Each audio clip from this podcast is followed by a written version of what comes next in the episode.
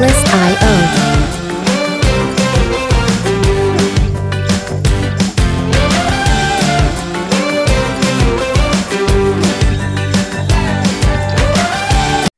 estamos aquí en FinClub Podcast. Soy Aaron Alvarado. Eder no nos puede acompañar hoy día por temas de salud, pero eh, bueno, hoy día tenemos un invitado súper chévere. Igual de nuevo, otro invitado de Fintual. Ya tuvimos a Andrés. Hoy ya vamos a tener a Agustín. Me parece que Fintual es una increíble empresa en Chile. Quiero felicitarte primero. De verdad es increíble el, proyecto que han armado.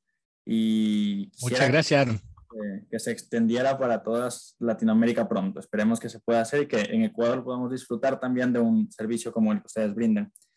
Eh, Agustín es otro de los cofundadores de, de Fintual. Eh, me parece que ahorita eres eh, CPO o CMO.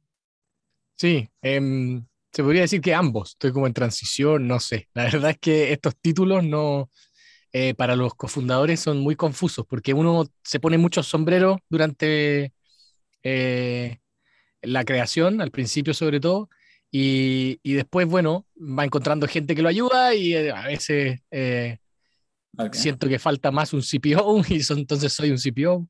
A veces siento que falta CMO. Actualmente estoy como pensando en menos en marketing y más en producto. Ah, ok, ok, ok. Perfecto. Bueno, y antes que eso, antes de la creación de Fintual, quisiera que nos cuentes un poquito de a qué te dedicabas y cómo fue tu, tu trayectoria. Un breve resumen de más o menos hasta llegar a lo que hoy es Fintual. Dale, bueno, yo mi, mi background es Em, de, en computación. O sea, inicialmente lo que más me gustaba cuando, cuando era niño, incluso programaba en un Atari. Em, y, y, de ahí eh, tenía cierto interés por, el, por, la, por la publicidad, por el marketing. Eh, pero me acuerdo que mi papá me dijo, no te conviene mucho una carrera en publicidad, mejor estudia ingeniería, eres bueno para las matemáticas. Así que tal vez después vuelves a algo más de marketing o, y eso hice, me, eh, creo que fue muy bueno hacerle caso. Em, estudié ingeniería en una universidad que es la Universidad Católica, con, que compite con la de Andrés, como la, como la buena universidad de, de, Santiago de Chile. Y, y después me estuve muy, muy poco tiempo en un trabajo normal, así, en una empresa, como 10 meses aguanté. Eh, y me salí rápidamente porque eh, no me sentía muy cómodo, porque tenía mucha energía de hacer cosas y, y, no me sentía cómodo como en una estructura tan, tan grande y tan eh, burocrática. Entonces, además siempre pensé que quería hacer mi negocio. Cuando, cuando estaba en el colegio de niño ya hacía algunos negocios chicos de vender cosas en el, en el recreo, no sé, no sé si le dicen así en negocio. Em, así que eh, ahí empecé un, tuve un camino muy, muy duro al principio de hacer intentos muy fallidos de emprendimiento, uno de música, otro de comida a domicilio. El de comida a domicilio tuvimos un éxito decente, eh, lo vendimos eh, cerca de 900 mil dólares y, y, lo bueno es que no habíamos levantado tanto capital, entonces nos pudimos quedar con buena parte de eso y mm, no, no, era, no, no habíamos vendido tantas acciones todavía y mm, y en ese momento tuvimos algo de, de plata para, para, pensar, para parar y pensar. O sea, porque eh, nos comía, o sea, en el tiempo íbamos con mucha dificultad ganando apenas lo que nos alcanzaba para para tener un sueldito. Entonces, cuando tuvimos eso, pudimos parar y pensar. Y, y, lo que pensamos fue que necesitábamos eh, socios eh, que fueran más del área comercial, tal vez. Em, entonces ahí empezamos a buscar otro, otra gente. Los cuatro socios iniciales con que yo partí éramos todos muy computines, muy, muy de mi background. Ok, ok. Entonces más o menos tú estás en el área de la programación y de todo esto nuevo que está saliendo, que hoy día tenemos programadores que están triunfando por todo lado, pero uno de ellos, básicamente. Y además... Soy una mezcla. No, no, no me dedico a programar hoy día, eh, me dediqué a programar, programé, varias de las cositas en el camino, pero pero siempre tuve este otro lado más como, eh, no sé, marquetero, claro, y emprendedor. Ok, cool. Una mezcla súper chévere. Y bueno, ahora vamos a Fintual, porque mm, creo que es relativamente, podríamos decir, nuevo. ¿Cómo crees que ha impactado Fintual y todo el trabajo que han hecho en las finanzas chilenas y, y luego en Latinoamérica? Sí, em, todavía en Latinoamérica nada, creo, eh, o al menos algo tal vez por tu interés. Eh, hemos, hemos, despertado algún interés por allá en Ecuador. Em, fue, fue bastante rápido, efectivamente. Eh, traíamos, traíamos bastante experiencia ya de hacer, de, de, cometer muchos errores antes. Y bueno, uno de las, como te decía, una de las lecciones fue entre puros computines, entre pura gente como muy tequi, no se puede hacer un negocio, se necesita alguien que empuje muy fuerte del lado comercial y ese es Pedro. Em, y Pedro, Andrés y Omar eh, se juntaron ellos primero a conversar sobre esta idea de, de hacer un, una asesoría financiera para la gente. Omar trabajaba en inversiones. Entonces ellos, ellos se acercaron eh, a nosotros, a los, a los que te conté al principio, que estábamos sufriendo, pero ya habíamos, ya, ya logramos tener un poquito de plata con la venta de que hambre se llamaba, se la vendimos a pedidos ya. Entonces teníamos un poquito de plata y esta, estos tres muchachos tenían, claramente yo veía el empuje comercial en Pedro, el empuje comercial que necesitábamos, y, y entonces eh, nos asociamos, nos asociamos y partimos. Yo creo que eh, hoy día, bueno, en Chile efectivamente somos medianamente conocidos, en, pero en un segmento pequeño de gente que, que, y partimos donde, en, en, los software, en los ingenieros de software en realidad, y de ahí fuimos expandiendo a, a las personas que ellos conocen y etcétera. Eh, creo, creo que ha tenido un buen impacto, sobre todo eh, que la mitad de nuestras personas nunca había invertido antes, la, la mitad de los clientes nunca había invertido antes. Ok, ok. Entonces, básicamente ustedes están todavía en una etapa de, digamos, dar a conocer a la gente estas cosas de, de inversión y todo, ¿verdad? Creo que estamos bastante atrás en Latinoamérica en ese sentido. ¿no? Totalmente, no. totalmente atrás y falta mucho. O sea, imagínate, tenemos 60 mil clientes que suena bien así para un, claro. para un servicio de inversiones, pero 60 mil dentro de millones uh -huh. de personas no es nada. Claro. A comparación de Estados Unidos que tienen 90% invirtiendo y el 10 no sabe. Pero bueno, eh, bueno, ahora sí, ustedes son una fintech, ¿verdad? Más que nada se han dedicado a la parte fintech. ¿Qué crees que, cómo podríamos decir? O sea, ¿qué tan importante puede llegar a ser una fintech? Todavía en Latinoamérica queremos hacer esa acotación de que todavía seguimos con el pensamiento de estos fondos de inversión, estos, estos fiduciarios normales, tradicionales. ¿Cómo crees que, qué tan importantes crees que podrían llegar a ser las fintech para Latinoamérica?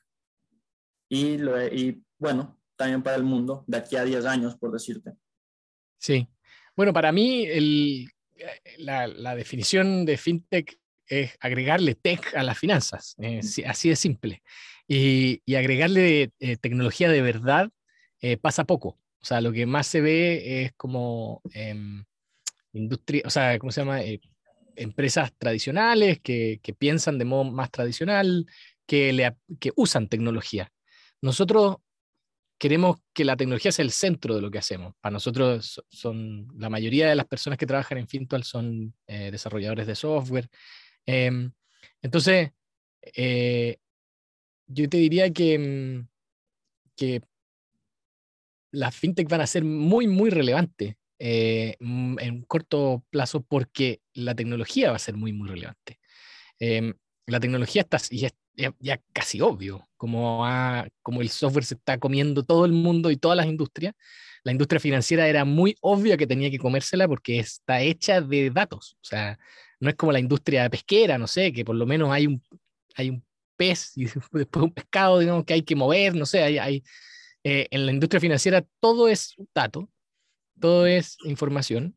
Entonces era una locura en lo que estábamos de tener una banca que todavía eh, usa papeles y, o, o, o, piensa de manera más de tener sucursales y de... Eso, eso claramente la pandemia ayudó a que se acelerara mucho, pero creo que es, es, ya casi no es novedad que las fintech van a ser muy, muy relevantes por el aspecto tecnológico. Pero bueno, y con respecto a sí, o sea, va a ser relevante, pero ¿no crees que ¿qué debería cambiar en Latinoamérica para que deje de haber ese, ese limitante que no deja que las fintech y que los emprendedores salgan adelante con estos proyectos? ¿Qué crees que, qué crees que deba cambiar? ¿Qué, creo que deba cambiar para qué, perdón? Que se cortó. Para que las, para que las fintech logren llegar a, este, a esta relevancia. Lo que ahora, hoy en día en Latinoamérica tenemos varios limitantes para llegar a esto, ¿no? Entonces, ¿qué debería cambiar para que las fintech llegasen a ese nivel? Yo lo veo de otra forma, lo veo como que es inevitable. O sea, eh, ah, efectivamente, claro, va a pasar. Ahora, tú me puedes preguntar, ¿qué tiene que pasar para que sea más rápido? Para... Bueno, podría venirnos un, virus, nos podría venir bien.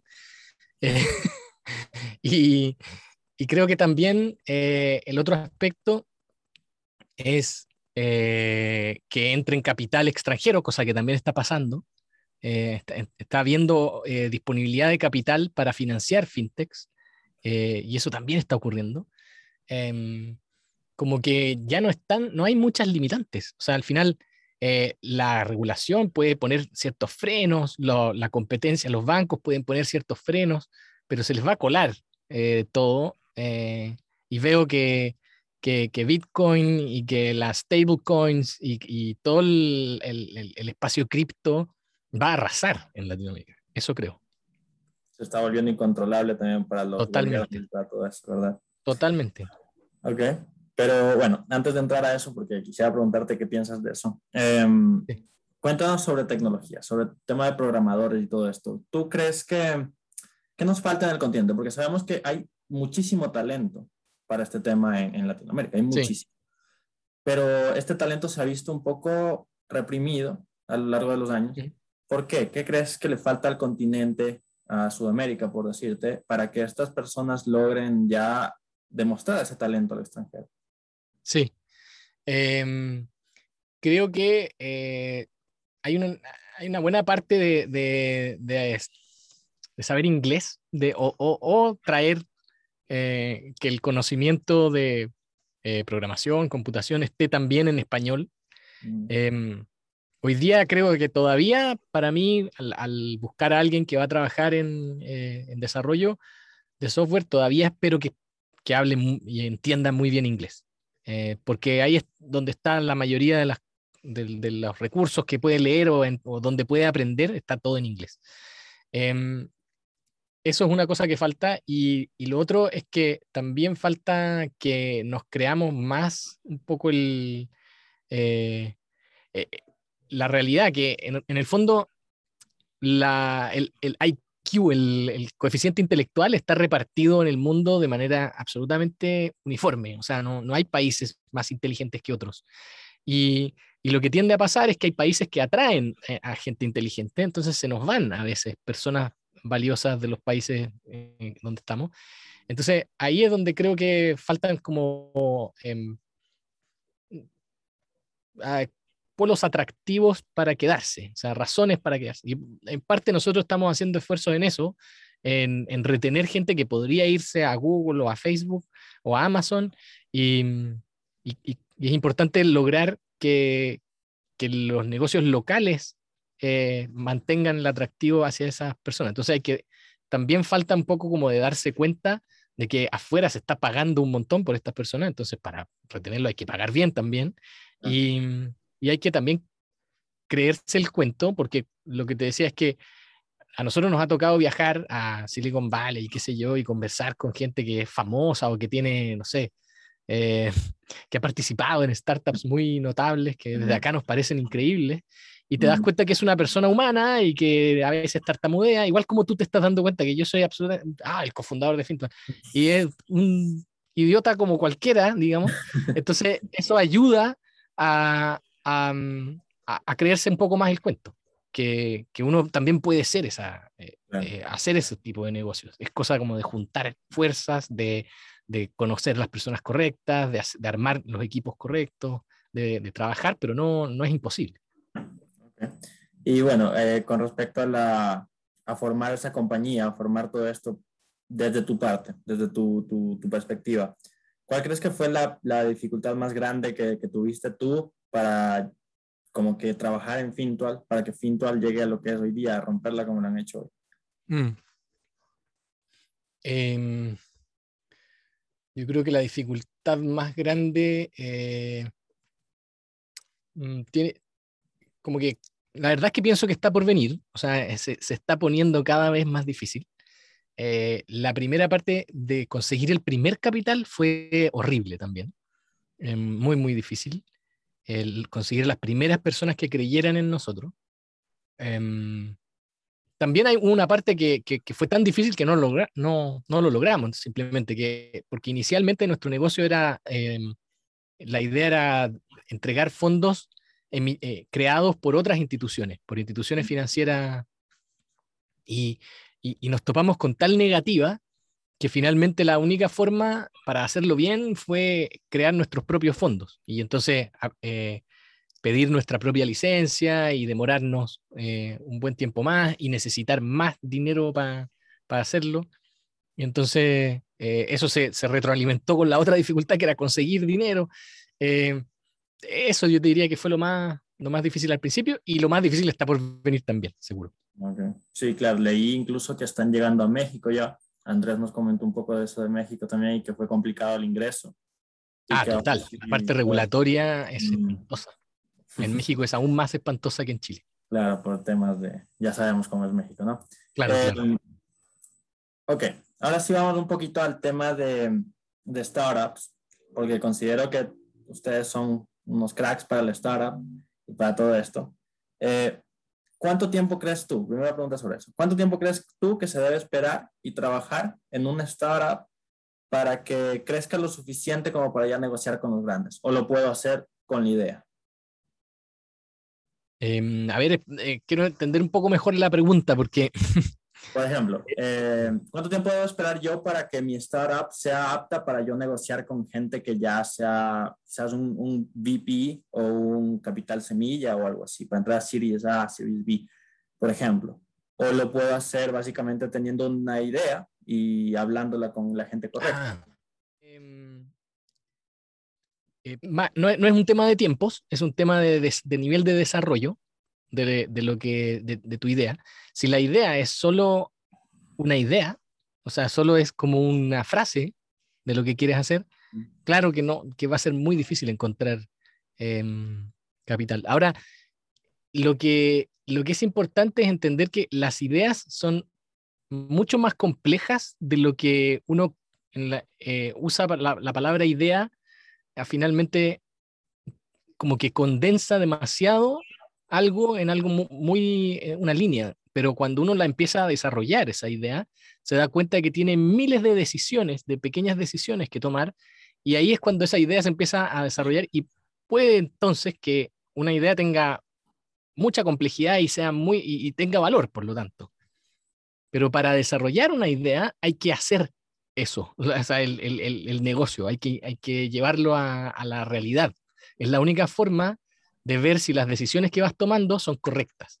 Entonces, por eso yo no creo en los modelos típicos business plan o plan, de negocios, digamos, porque son, están llenos de decisiones que va tomando alguien antes de probar nada. y, y, ahí no, no, tienen, no tienen valor, no, son, no, son, no se sabe si son buenas o malas decisiones todavía.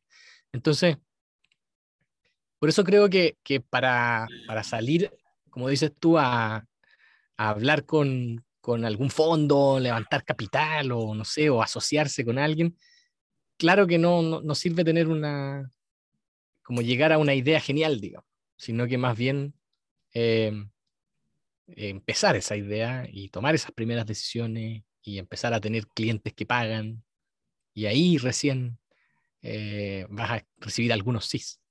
Ok, ok, perfecto. Y ahora con respecto al equipo, por ejemplo, tú armaste un equipo, bueno, ustedes armaron un equipo súper bueno, tienen programadores, tienen esto, incluso he visto por ahí que, que, incluso contrataron a un ajedrecista, me parece. Sí. Tengo, tengo entendido. O sea, son técnicas que ustedes utilizan para formar equipos que, que son, que, que, quizás ven más allá de lo que lo, normalmente los demás ven. Entonces, ¿cómo crees que, que, se, que se forma un equipo exitoso para una startup? como para ofrecer un buen nivel y un buen, una buena, desarrollar esa idea genial que tiene, ¿cómo, lo, cómo armo el equipo? ¿Cómo, cómo identifico al socio perfecto para eso?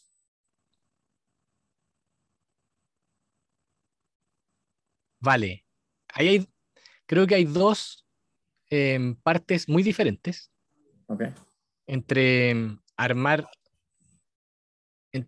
entre armar el equipo, mm, o sea, armar tus, tus socios, ¿no es cierto? Los fundadores, mm. es una, una cosa que creo que el, el, el, camino es bien distinto al de armar el equipo que, que va a trabajar contigo después.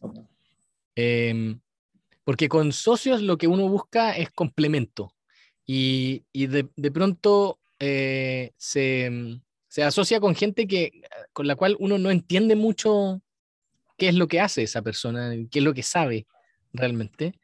Como por ejemplo, yo nada, no sabía nada de finanzas cuando me asocié con Omar. Y es, y es más difícil tal vez evaluar eso.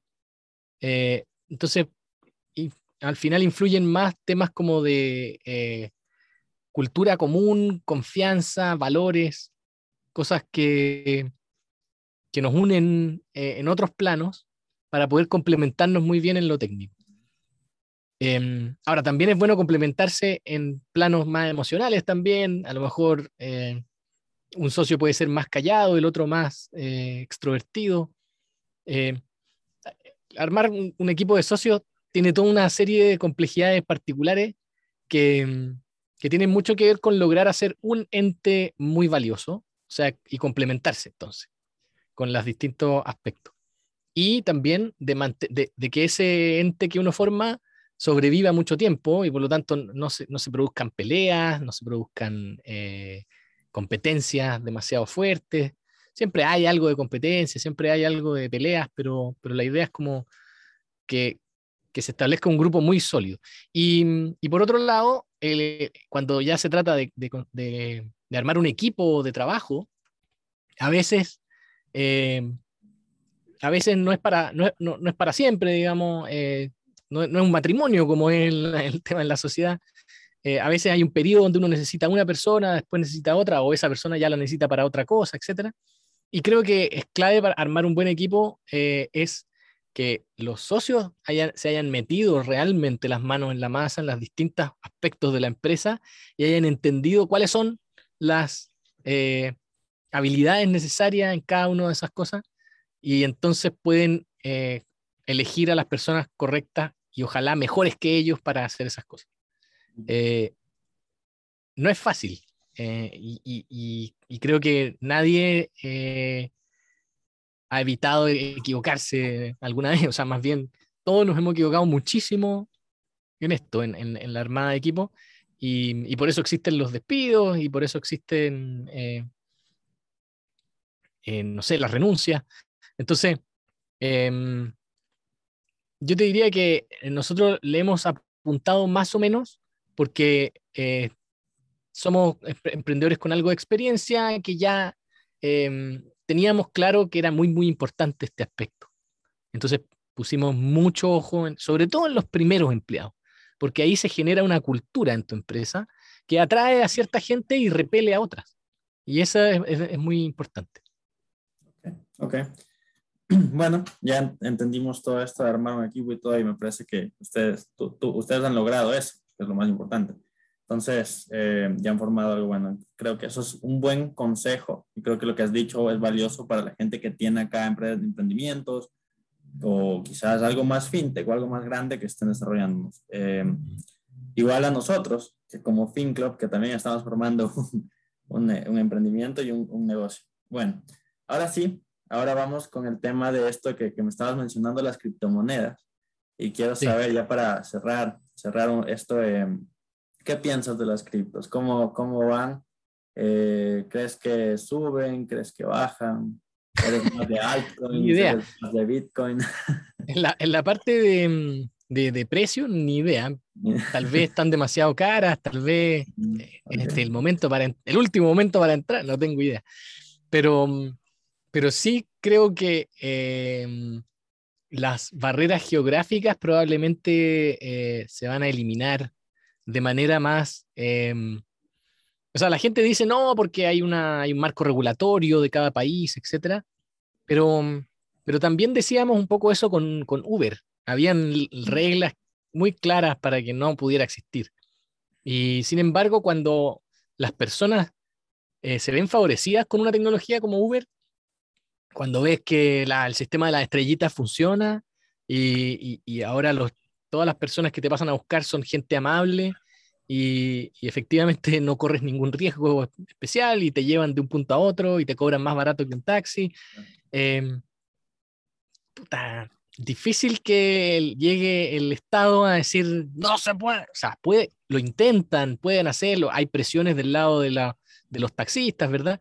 Pero en la larga, a la larga ya no hay nada que hacer. Y creo que eso es lo que va a ir ocurriendo también eh, con el mundo financiero eh, a nivel como latino, bueno, de todo el mundo, en que un servicio va a poder ofrecerle servicios financieros a, gente de otro país y viceversa, y, se va a transformar esto en, uno, en, un, solo, en un solo lugar. No, no, no veo que, que, siga esto de, de, que hayan tantos bancos en cada lugar atendiendo a cada persona, sino que más bien veo un solo... Entonces, en, ese, en esa realidad es muy probable que las criptomonedas jueguen un rol muy importante, porque... Eh, la conexión entre bancos, la conexión internacional entre bancos no existe. Entonces, es muy mala. Y, las criptomonedas resuelven eso tan rápido y tan, tan fantástico que, creo que va a ser un caso tipo Uber, que, que por debajito no nos vamos a dar cuenta y muchos van a haber invertido pensando que a lo mejor el precio va a subir y de pronto van a poder comprarle algunas cosas, después de pronto van a poder eh, invertir en, eh, usando las criptomonedas también eh, y saltarse un poco la, las realidades locales. Ok, entonces más o menos como las fintech, son inevitables. Tienen que venir. Exactamente, van, van muy de la mano, porque las fintech van a probablemente usar esas criptomonedas. exactamente. Bueno, entonces, ahora sí, para cerrar, Agustín, que ha sido un gusto tenerte acá y que nos, nos, nos prestes un poquito de tu tiempo que debería haber estado súper ocupado. Eh, ¿Algo que quieras decirle al público? ¿Algo que puedas recomendarles quizás? ¿O algún libro? ¿Algo? Em, bueno, depende mucho del público, pero depende mucho de qué es lo que quieran, eh, por dónde quieran avanzar. Puedan ser gente que, emprendedores quizás nos escuchan emprendedores, nos escuchan Em, gente interesada en las fintech, en criptomonedas, en todo este mundo de invertir, son nuevos, la mayoría son nuevos en inversiones. Eh, Perfecto. no tenemos nada de eso. Entonces, quizás algo así.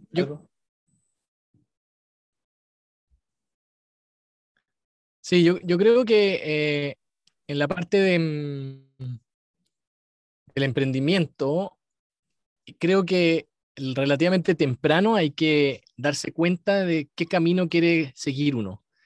Existe el camino de, la inversión eh, venture capital, etcétera, y, de em, buscar, eh, eh, buscar, ¿cómo se llama?, valorizaciones cada vez más altas y, hacer un, algo muy, que crece muy rápido. Em, pero hay que pensarlo, yo creo, desde el punto de vista de, de la vida que uno quiere, eh, no de lo que es más glamoroso. Y es claro, fácil decirlo para mí, desde que alguien que está haciendo justamente ese camino glamoroso, eh, decirle al resto, oye, no, no vengan por acá, que es puro glamour. Em, pero, pero es verdad que hay que evaluarlo, porque a veces se puede ser muy... Yo, yo tengo amigos que tienen un, un software que, que, no está creciendo a tasas de locos, pero que tiene un cobro mensual que le permite a, él vivir bien y tener eh, nada, un equipo de tres, cuatro personas y, y, y, creo que es un camino de mucha felicidad. Entonces, para ver un poco el otro mundo, Blitzscaling es un libro de, del fundador de LinkedIn eh, que, que, recomiendo ver para, para ver el grado de locura que hay en el mundo del venture capital, de, del crecimiento acelerado. Y entonces sirve para tantear si uno quiere estar en eso o, o tal vez no. Y creo que la, en las medias tintas, en la, en la, digamos, en el intermedio, tal vez hay un poco de sufrimiento, creo. O sea, por eso lo evitaría. Como que estar en, intentando ser eh, una empresa de alto crecimiento sin serlo realmente, eh, creo que no, no, vale la pena estar ahí. Ok. No sé si se entiende. Sí, sí, sí, sí, está comprensible. Ok, Agustín, gracias por, por haber venido. Gracias por, por, compartir un poquito de tu experiencia en Fintual y de tu experiencia en todo lo demás que has tenido con Qué Hambre, que era la app que, que desarrollaron antes y todo lo demás. Eh, y muy interesante tenerte acá porque eres un emprendedor, eres una persona que, que, ha desarrollado algunos proyectos ya y que han llegado a, a una posición bastante alta y que espero que sea mejor con Fintual a, a largo plazo. ¿ok? Eh, eso fue todo por hoy. Gracias por escucharnos en FinClub. Eh, estamos lanzando el newsletter de FinClub que se va a llamar Coffee Break. Espero que, que lo reciban, que, que, lo lean. Entonces, gracias Agustín de nuevo por estar acá. Nos vemos, espero, pronto y espero que todo salga muy bien. Un abrazo. Nos vemos. Bueno, muchas gracias. Adiós. Chao.